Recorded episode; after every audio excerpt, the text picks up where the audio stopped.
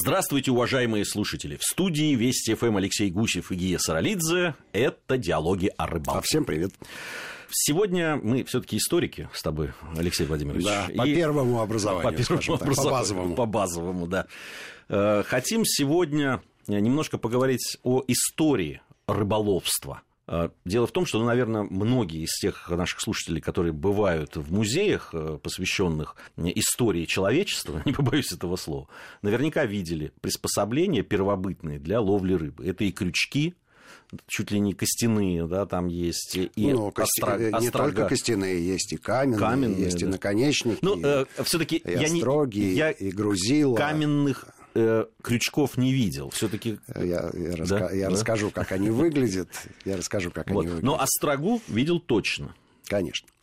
Ну, а, а, многие спорят, многие, а, кому это интересно. Не, не, те, не, не, не просто спорщики, да, а специалисты до сих пор не могут определиться, как давно появился человек в нашем понимании.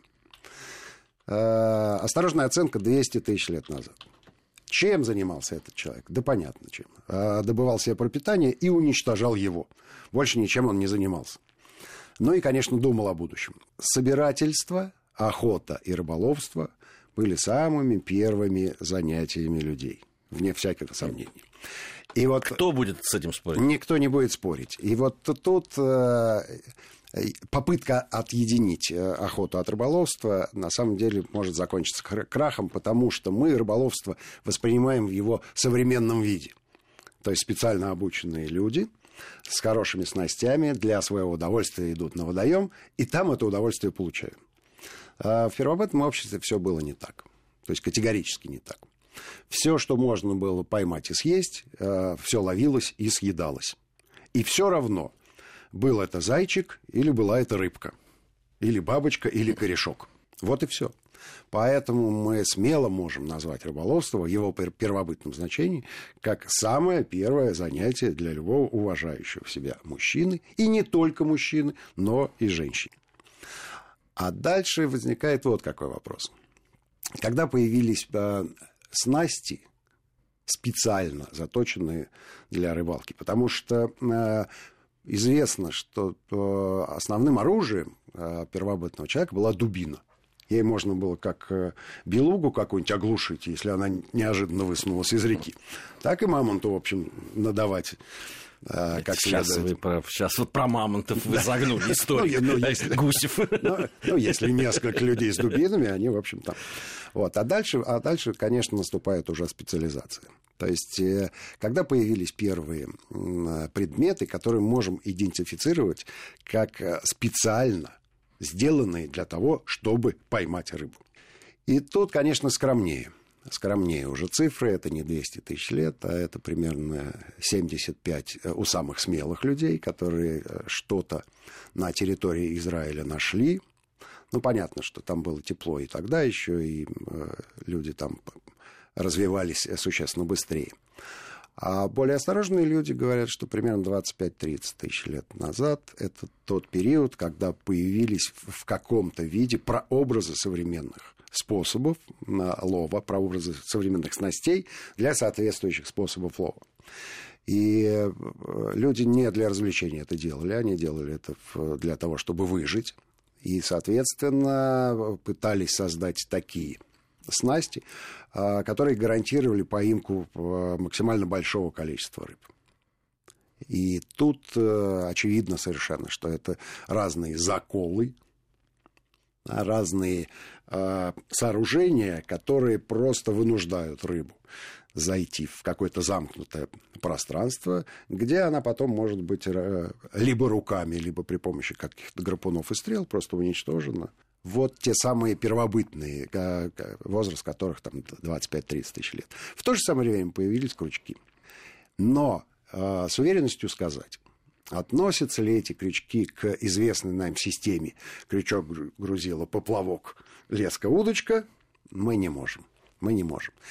А крючки выглядят... То есть крючки сохранились, а леска да. с поплавком нет. А, и, и в том числе и в этом. в том числе и в этом есть проблема. Потому что, конечно, в культурном слое, если в каком-нибудь торфе, то вот костяные, допустим, или даже деревянные крючки, а в основном-то применялись деревянные крючки тогда, то э, сохраниться могли. Да? Но если мы говорим там про территорию Израиля, то ничего там в этом песке ну, может сохраниться только камень. Какие камешки там сохранились и почему мы можем с уверенностью утверждать, что это крючок? Или прообраз? А, про крючок выглядел очень любопытно. Это грузильцы. Грузильцы каменная, с дырочкой, сделанная специально, в которое вставлялся крючок, сделанный из дерева. То есть, по большому счету, это мормышка или джиг-головка, вот ровно в том виде, в каком мы ее сейчас видим, просто сделанная из других материалов. Вот такая удивительная история. А, дело в том, что а, историки специально историей рыболовства не занимаются. И уж, конечно, специально не занимаются а, историей, сравнительной, скажем так, историей появления рыболовных снастей. Все это на любительском уровне делается, ну, либо силой мозга, либо людьми с изрядной долей фантазии, да, ну и исторической наглости, в хорошем смысле этого слова. Но э, вот эта вот конструкция, безусловно, существовала, безусловно, существовала довольно давно. И существовала она э, параллельно с э, большим количеством приспособлений, которые так или иначе напоминают сегодняшние верш, верши, заколы, ну и, конечно, сети. С сетями оказалось все в более промышленных масштабах, чем нам кажется. Понятно, что сегодня я пошел там за 100 рублей купил сеть китайку, и она полна рыбы, и проблем никаких нет. Сплести сеть 30 э, тысяч лет назад – это дело чести, доблести, геройства и громадных знаний. Это все очень непросто. Тем не менее, э, Такие сети существовали, существовали из разных волокон, а, причем даже из самых неожиданных. Ну, естественно, все, что связано там с Египтом, это тростник, которого там э, огромное количество. А у нас сети привели из крапивы, из конопли. Ну и понятно, что из, ну, да, вымачивали из лыка потом... и из э, всяких подручных материалов. Казалось бы, ну как можно? Это, ну, мы, э, конечно, развращенные. Э, развитием э, современной цивилизации. Мы-то сеть на 3D-принтере скоро будем печатать. Мы не будем сети печатать и запретим их. Либо, ну, они сразу растворяются в воде, просто такие сети, да, специальная такая ловушка для браконьеров. Просто можно сделать такие сети, которые при соприкосновении с водой растворяются. Тем самым мы наносим громадный урон кошельку браконьера, и он перестает заниматься этим делом. В древности, конечно, такого не было, но не было радио, не было телевидения, не было, не было газет. И люди имели достаточное количество свободного времени и громадное чувство голода и опасения в своем будущем для того, чтобы иметь усидчивость и просто спокойно сидеть и вот вязать эти сети из, казалось бы, да, с очень сложных материалов. А я думаю, что появление в каком-то а, в своем законченном виде современной удочки можно приравнять к тому времени, когда появился лук. Потому что тетива, которая на луке, это та самая леса, в прочности которой можно не сомневаться, ну, поймав, кстати, поймав рыбу любого размера. Ну, кстати, и сам лук использовался в качестве, э, в качестве орудия добывания да, рыбы. Вне, да. вне всякого сомнения, вне всякого сомнения. Вот, и с появлением лука, я думаю, что и вот искусство плетения сетей, и а, и э, удочка в том э, нашем его понимании, она, безусловно, относится именно к этому времени. В какое-то время, ну, э, историки называют разные даты. Любопытно вот что, что лук одновременно появился сразу на нескольких континентах. То, это, это, то есть это не Кулибин какой-то сидел, придумал, и потом благую весть понесли. И, да, а сторонники прогресса, смотрите, изобрели лук, пользуйтесь, люди. Вовсе нет. Вовсе нет. Потихонечку, видимо, количество серого вещества в голове у наших прапрапращуров э, достигло э, такого объема, что позволило э, Сразу... одновременно в нескольких местах да, изобрести вот такую вот полезную вещь. Ну, впрочем, с колесом была немножко другая история, еще более полезная вещь, но к рыбалке она имеет отношение только если мы говорим об особо удачливых рыбаках, чтобы дотащить добычу от реки, от водоема до жилища. А вот про жилище любопытная история, и это для нас важный исторический источник, археологические раскопки. Большинство, большинство рыболовных племен селилось в реки. Да что ты, да. надо же.